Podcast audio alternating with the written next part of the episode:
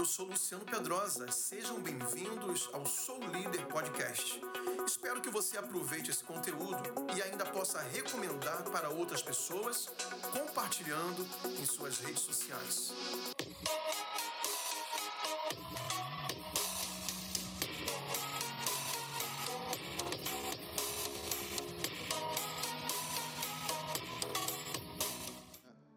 Eu quero ministrar a palavra do Senhor nessa noite com o tema Deus proverá. E eu fiquei sabendo ontem que o pastor me falou ontem que eu deveria ministrar hoje. E ontem foi um dia cheio, teve café com o pastor, um montão de coisa. Aí os pastores dos núcleos pregam a mesma palavra que nós pregamos aqui. Eles começaram a perguntar qual é a palavra de amanhã, qual é a palavra de amanhã. Aí ontem eu falei assim, irmão, Deus proverá, porque realmente eu não sabia que eu ia pregar. E eu fiquei orando. Tá lá no grupo, é verdade. Você viu lá no grupo? Né, Mário? Eu falei para você também, né? Aí, hoje de manhã, Mari Clefso, que digita aqui, os, que faz os PowerPoints, passou a palavra, o pessoal tá cobrando. Eu falei, ainda de manhãzinha, Deus vai prover, porque eu não sei ainda o que eu vou pregar. Mas aí era isso mesmo, Deus proverá. Eu vou pregar sobre Deus proverá. Proveu para mim, vai prover para você também. Porque eu não sabia o que eu ia pregar. Então eu precisava confiar na provisão de Deus. Abra sua Bíblia em Gênesis 22, 7 e 8. Diz assim a palavra do Senhor. Então falou Isaac a Abraão, seu pai, e disse: Meu pai. E ele disse: Eis-me aqui, meu filho. E ele disse: Eis aqui o fogo e a lenha, mas onde está o cordeiro para o holocausto? E disse Abraão: Deus proverá para si o cordeiro para o holocausto, meu filho. Assim caminharam ambos juntos.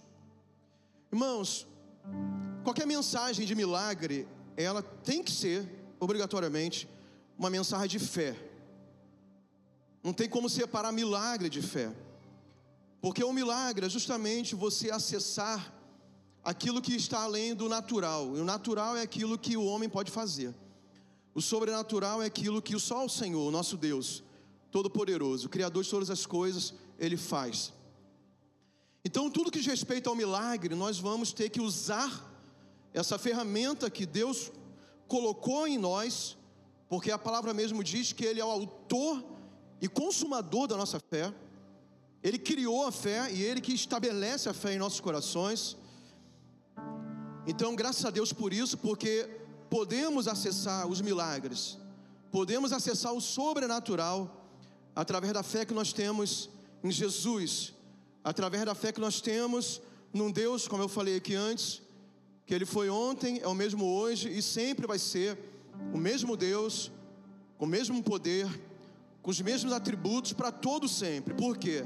Porque ele é imutável, completamente imutável. Esse texto aqui é também uma experiência de muita fé.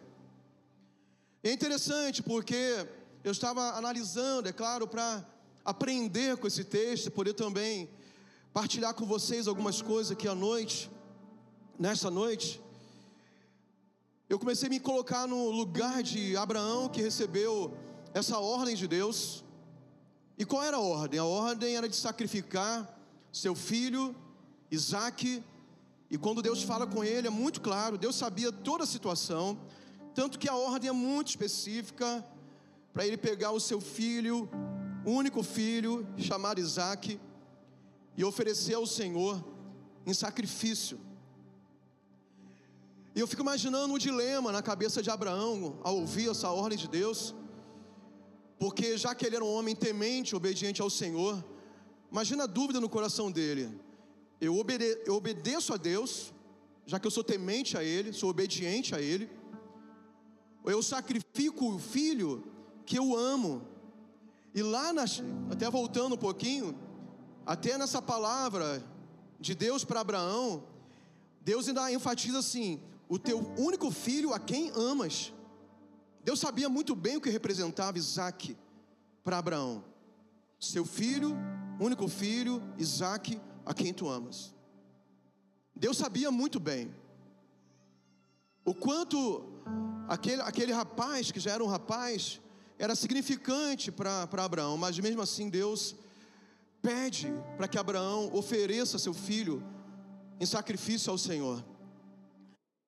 E nós vemos aqui nessa jornada que prontamente Abraão obedece, ele começa essa caminhada de fé, de milagre, de provisão, de resposta de Deus, na direção que Deus tinha dado a ele.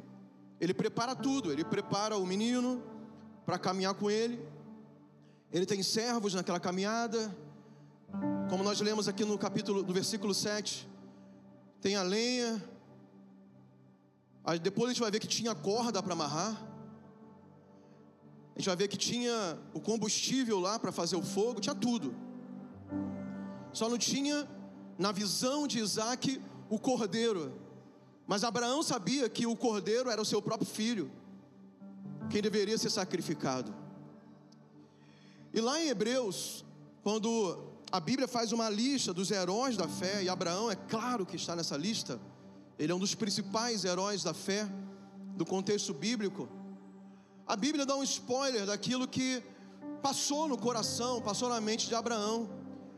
Lá em Hebreus, no capítulo 11, a Bíblia vai dizer que Abraão ele creu tanto que a fé dele era que mesmo que Isaac fosse sacrificado, Deus teria poder para ressuscitá-lo e torná-lo a vida. Então, Abraão, ele, ele sai numa jornada de fé.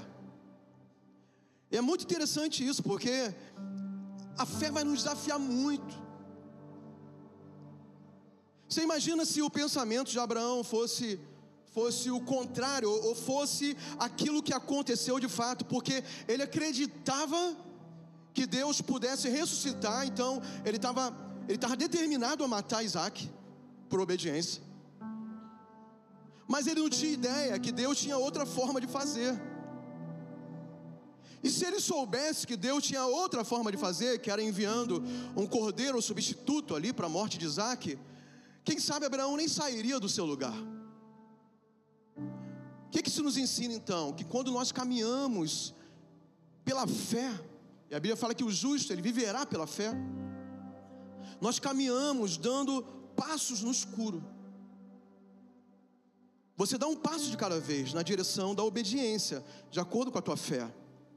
Não significa que Deus vai esclarecer tudo no, teu, no primeiro passo. Você precisa dar outro passo para ver mais um metro à tua frente. Isso é fé.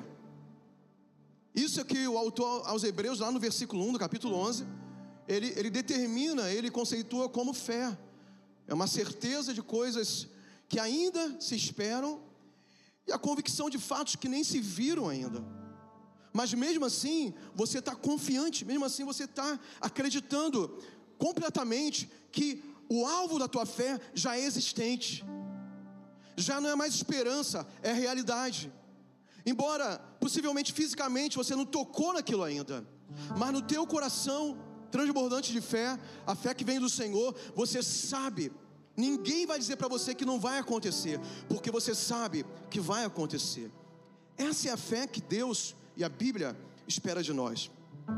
E nessa caminhada de Abraão para sacrificar o seu filho, que é uma caminhada de fé, nós temos algumas coisas para aprender aqui. A primeira coisa é que a fé, ela tem que ser expressada por palavras. A Bíblia vai dizer o quê? Que a nossa boca fala daquilo que está cheio o que? Nosso coração. Então, se o teu coração está com fé, cheio de fé, você não pode ter outra forma de se expressar a não ser palavras de fé. E Abraão fez isso. Eu quero ler com vocês aqui, Gênesis 20, 22, versículo 5. E disse Abraão aos seus moços: Ficai-vos aqui com o jumento e eu e o moço iremos até ali. E havendo adorado, tornaremos a voz. É a primeira etapa de declaração de fé de Abraão, quando ele é, estaciona a caminhada, os servos falam assim: fiquem aqui, que nós vamos seguir, eu e o menino, Mas não se preocupa não, nós vamos bem ali, vamos adorar, mas nós voltaremos. Essa é uma, uma palavra que mostra claramente a confiança que ele tinha, desde quando ele saiu lá do lugar onde ele estava, em direção ao sacrifício do seu filho. Ele sabia que algo sobrenatural da parte de Deus ia acontecer.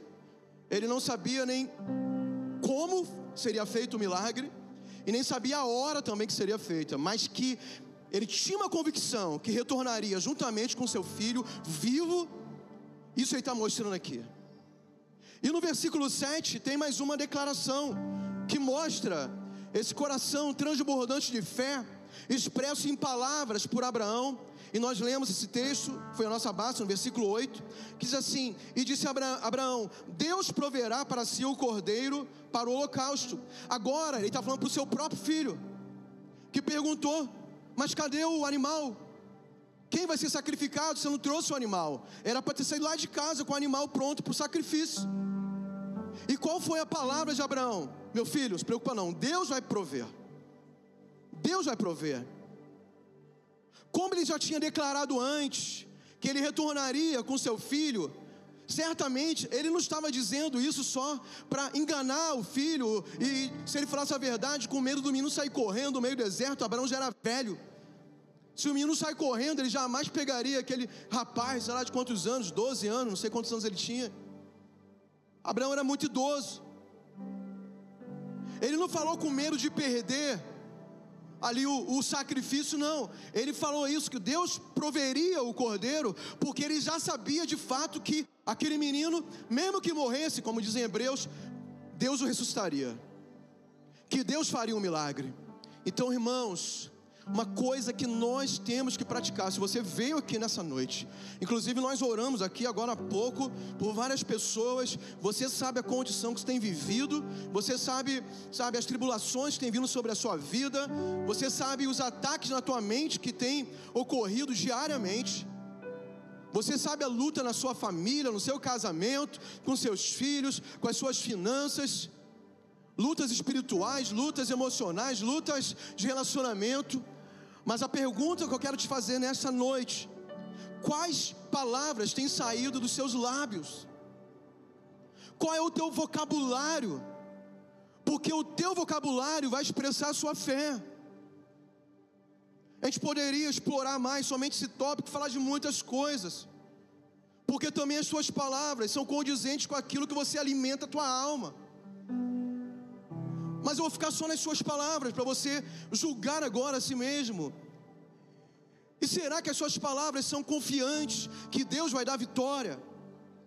Será que suas palavras expressam que você crê que Deus, mesmo desafiando as leis naturais da vida ou da morte, ou as estatísticas da sociedade, ou a quantidade de pessoas que morrem hoje de problemas emocionais, ou tiram suas próprias vidas, ou morrem do coração, ou se separam, se divorciam, ou os filhos entram nas drogas, mesmo desafiando a realidade que está no mundo. Eu quero perguntar se as tuas palavras são contrárias a essas coisas negativas e malignas que o mundo tem vivido, porque somente assim você pode acessar um milagre.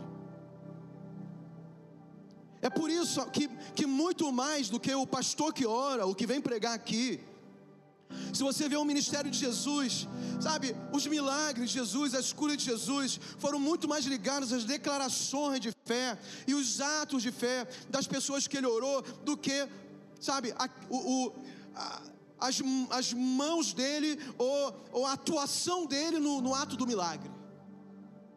É claro que ele tinha unção, é claro que ele tinha autoridade e ele sabia usar isso mas ele perguntava para vários que foram curados: O que que tu queres? Ah, eu quero enxergar. Então, eu vou pegar a tua palavra. A tua palavra é o alimento da fé que liga ao milagre. Então, pela tua palavra você vai receber o teu milagre. O que que você quer? Eu quero ser limpo. Então, você vai ser curado da lepra agora. Aquela mulher do fluxo de sangue, a gente precisa nem, precisa nem é, ela nem precisou usar palavras, porque só a atitude dela, de tão fraca que estava por causa da hemorragia, e ela entrou no meio da multidão. A Bíblia fala que ela tocou na, na bainha do vestido de Jesus. Então, ela possivelmente estava ali se rastejando para estar naquela altura, né, da, do tornozelo de Jesus, ou da canela de Jesus. Ela rompeu suas dificuldades, ela, ela expressou para Jesus, com a sua fé, aquilo que ela queria. Ela acreditava que a solução da vida dela estava em Jesus. E para isso é necessário haver expressão de fé. E eu quero te perguntar: você tem expressado a tua fé? Se até hoje você não expressou, então, agora, nesse culto, você vai ter oportunidade, através das suas palavras, da sua confissão de fé, ter acesso ao milagre que você precisa nessa noite. Só quem crê nisso, diga glória a Deus, diga amém e dê um aplauso bem forte ao Senhor.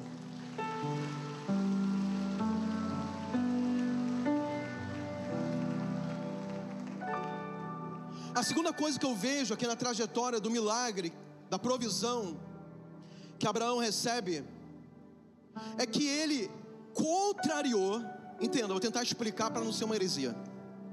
Ele contrariou uma palavra de Deus. Dentro do seu coração ele contrariou. No sentido de que Deus falou para ele matar o filho, mas ele ele não aceita essa essa determinação. Ele fala assim: Deus, eu não acredito que o Senhor está fazendo isso, não é possível. O Senhor deve ter outro plano. Então eu não vou aceitar isso. Eu vou dizer para todo mundo que nós retornaremos. Eu vou dizer para o menino que, que Deus vai prover algum animal para sacrifício, porque esse plano de Deus, talvez Abraão questionasse no seu coração, porque em que momento Deus vai mandar matar uma criança? Isso não faz parte da natureza de Deus, mas a voz era clara. A gente sabe muito bem que Deus depois que a história foi contada, a gente sabe muito bem que Deus estava provando o coração de Abraão, mas se coloca no lugar dele. Mas por quê? E eu fiquei pensando isso. Por que Abraão, ele contrariou no seu coração a voz de Deus? Sabe por quê, irmãos? Porque Abraão já tinha uma promessa anterior. Que aquele menino era o filho da promessa a partir dele haveria o cumprimento que Deus tinha falado para Abraão que ele seria pai de uma numerosa nação. Ele já sabia que não era Ismael, o primeiro filho, mas que era Isaac. Então ele confia na promessa de Deus. Por isso que é muito importante, amados, você ler a palavra, você ter vida de oração, você ter comunhão com o Espírito Santo, para você ter promessas de Deus claras sobre a sua vida, porque num momento como esse, que ele poderia ter dúvidas sobre até a voz de Deus, embora realmente fosse a voz de Deus, mas com outro propósito, ele fala assim: Ah, eu, eu, eu vou, mas ah, não é possível, não, não foi isso que Deus falou. Então, esse menino, eu vou, eu vou fazer o que Deus mandou, eu vou descer o machado nele, mas Deus vai ressuscitar esse cara, porque a promessa é que ele vai viver. A promessa é que ele vai ser o início de uma grande nação que Deus me prometera. Então, amados, a nossa fé, ela vai ser baseada que amparada nos momentos desafiadores, nas promessas de Deus. Você tem que ser um colecionador de promessas. Portanto, sem conhecer a palavra. O que que a Bíblia fala sobre a sua família? Você sabe o que a Bíblia fala sobre a sua família? Você que creu em Deus, você que é um filho de Deus, o que, que a Bíblia fala sobre seus filhos? Porque se você souber, você vai reivindicar de Deus a sua promessa, e mesmo que tudo esteja encaminhando para o contrário, você vai reivindicar e falar: Deus, a tua promessa para a minha vida, para a minha família, para os meus filhos são essas, está na tua palavra. Portanto, Senhor, eu não sei como tu vais fazer, mas que meu filho não vai se perder, não vai. Que meu filho, a droga não vai, sabe, acabar com a vida dele, não vai, porque eu vou reivindicar a promessa. Tem gente que é fatalista, é desistente, que quando começa a dar ruim, quando as coisas começam a irem mal, ele para, ele desiste, ele, ele esquece, ele, ele acha que Deus mudou ele, ele, ele desacredita da palavra. Mas amados, nós precisamos ancorar a nossa fé nas promessas da palavra a respeito das coisas específicas que nós desejamos e cremos que Deus fará em nós. A respeito da sua vida financeira, a respeito da sua paz. Né? Já que nós começamos a orar, essa oração foi por paz. Existem promessas bíblicas, inclusive no Novo Testamento. O próprio Jesus disse né, que Ele nos daria paz, mas não a paz que o mundo dá. O apóstolo Paulo fala para a gente não andar ansioso com nada, mas sabe, buscar Deus de oração. A consequência disso é o quê? Que a paz que excede todo entendimento guardará o seu coração e os seus sentimentos em Cristo Jesus. O seu coração tem que ser guardado por essa paz. Eu não estou questionando aquilo que você sente hoje. Possivelmente você tem sofrimentos, possivelmente pessoas deprimidas, mas que serão curadas hoje. Possivelmente aqui pessoas que pensaram realmente morrer, mas eu estou te desafiando a você se apropriar de promessas que diz que Ele é a sua paz. Que a paz que excede todo, todo entendimento, as pessoas nem vão entender, nem vão compreender, mas ela vai blindar o teu coração, como em Cristo Jesus.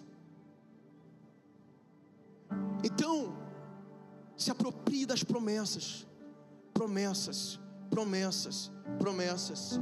Alguns domingos atrás que eu ministrei aqui, eu falei a história da minha avó, que orou mais de 30 anos pelo filho mais novo, meu tio, que era um viciado em drogas, chegou a ser preso, andava nas favelas do Rio de Janeiro, no meio do tráfico.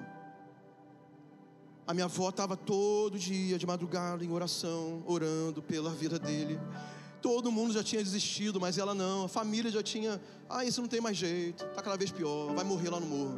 Vão assassinar ele, alguma coisa ruim vai acontecer depois de 30 anos. Mas alguém precisou ter fé e se agarrar à promessa e falar assim: esse meu filho vai ser salvo. Ele vai ser liberto das drogas. O diabo não vai levar ele. Ele vai ser um homem de Deus. Eu tenho promessas. Eu creio na promessa. Qual o resultado? Antes da minha avó falecer, o meu tio foi salvo e ela viu o cumprimento das promessas. Eu quero declarar nessa noite que você vai ver o cumprimento das promessas na sua vida. Amém ou não amém?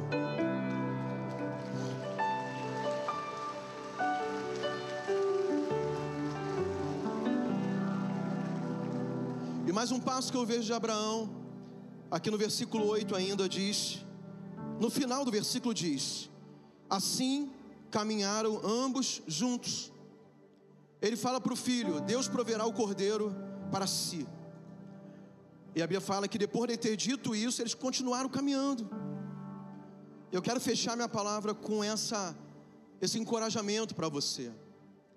Se você crê na promessa, se você está em busca de um milagre, você está aplicando fé, declarando palavras de vitória, você está apegado às promessas da Bíblia, da palavra a respeito daquilo que você precisa receber de Deus, da sua vitória.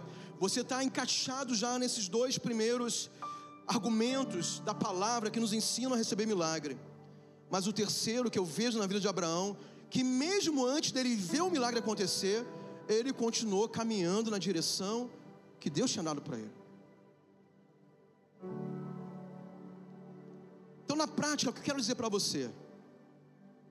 Continue orando, continue jejuando, continue aplicando autoridade, se é alguma coisa dentro da tua casa, sobre seus filhos, continue ensinando a palavra, continue estabelecendo limites. Eu estou indo muito para o lado familiar aqui, né? Estabelecendo limites dentro do seu lar. Se é um concurso público, continue estudando. Não para de estudar. Se você quer e tem promessas e direção de Deus que vai prosperar financeiramente, continue se preparando mais. Continue se organizando melhor. Trabalhe com mais inteligência. Siga a direção de Deus. Não pare. Mas, pastor, esse ramo está difícil demais. Sim, mas Abraão ele estava caminhando aos olhos de todo mundo, ele estava caminhando para matar seu filho. Ele não desviou o caminho, ele não parou ali no, no pé do monte, ele tinha promessa. Ele sabia no seu coração que Deus faria alguma coisa, mas ele não ficou estagnado esperando Deus fazer, ele continuou caminhando. Então quero dizer para você: continue caminhando, continue caminhando. Pastor, eu estou enfermo, não sei quantos anos, o médico me passou um tratamento, remédio para tomar. Continue no seu tratamento. Se está adequado para você, se você tem confiança no médico que passou, continue seu tratamento. Pastor, me disseram para eu tomar um remedinho para me acalmar, antidepressivo. Ah, até estava tão grave que me passaram tarja preta. Eu não vou dizer para você parar. Isso não substitui a tua fé, porque Abraão continuou caminhando, crendo. Continue caminhando, continue caminhando, mas não deixe de crer. E sabe o que Deus falou comigo a respeito disso, continuar caminhando? Abraão, ele sabia que ele não estava caminhando para matar seu filho, ele estava caminhando para receber o seu milagre. Essa é a diferença daqueles que olham pela fé, pelos, pela ótica da fé, pelos óculos, pelas lentes da fé, e daqueles que andam de acordo com as circunstâncias. Pastor, esse tratamento está muito longo. Continue, porque você não está caminhando para piorar a tua vida, você está caminhando para o teu milagre. Pastor, o casamento está difícil. Será que eu separo, não separo? O jeito que está, está muito ruim. Continue caminhando em direção ao seu milagre. Meu filho está indo muito mal, péssimas companhias, o que eu vejo dele é horrível. Continue caminhando em direção ao seu milagre. Porque quando chegar a hora certa, Deus proverá. Deus proverá. Pastor, mas eu achava que fosse de um jeito. Abraão achava, vou matar, ele vai ressuscitar. Não. Deus falou assim: Abraão, baixa a tua mão, não toque no menino mais. Dá uma olhadinha ali do lado, tem um cordeiro bem ali, pega o cordeiro, sacrifica. Eu só queria saber até onde você ia comigo. Porque a promessa que eu fiz para você vai se cumprir. Você vai ser pai de numerosa nação. Você vai ser curado, você vai ser liberto, a tua família vai ser salva. Essa doença não vai te matar. Aquela, aquele concurso público que não te chamaram ainda, vai te chamar. A gente fez uma entrevista esses dias lá na TV Amazônia, muito bacana. Que eu não lembro quem foi, se o Adilson lembrando. Mas foi alguém que fez um concurso e ela foi chamada, a pessoa foi chamada, nem lembro se era homem ou mulher. Depois de um ano e meio, dois anos, já estava para caducar o concurso. Eu não sei como é que estava o coração dela, mas ela estava esperando. Para todo mundo ia caducar o concurso, né? Não ia mais chamar ninguém mas na hora H ela foi chamada. Eu quero dizer, se tem alguém nessa situação aqui, Deus tem o um melhor preparado para você, amém? Vamos ficar de pé em nome de Jesus.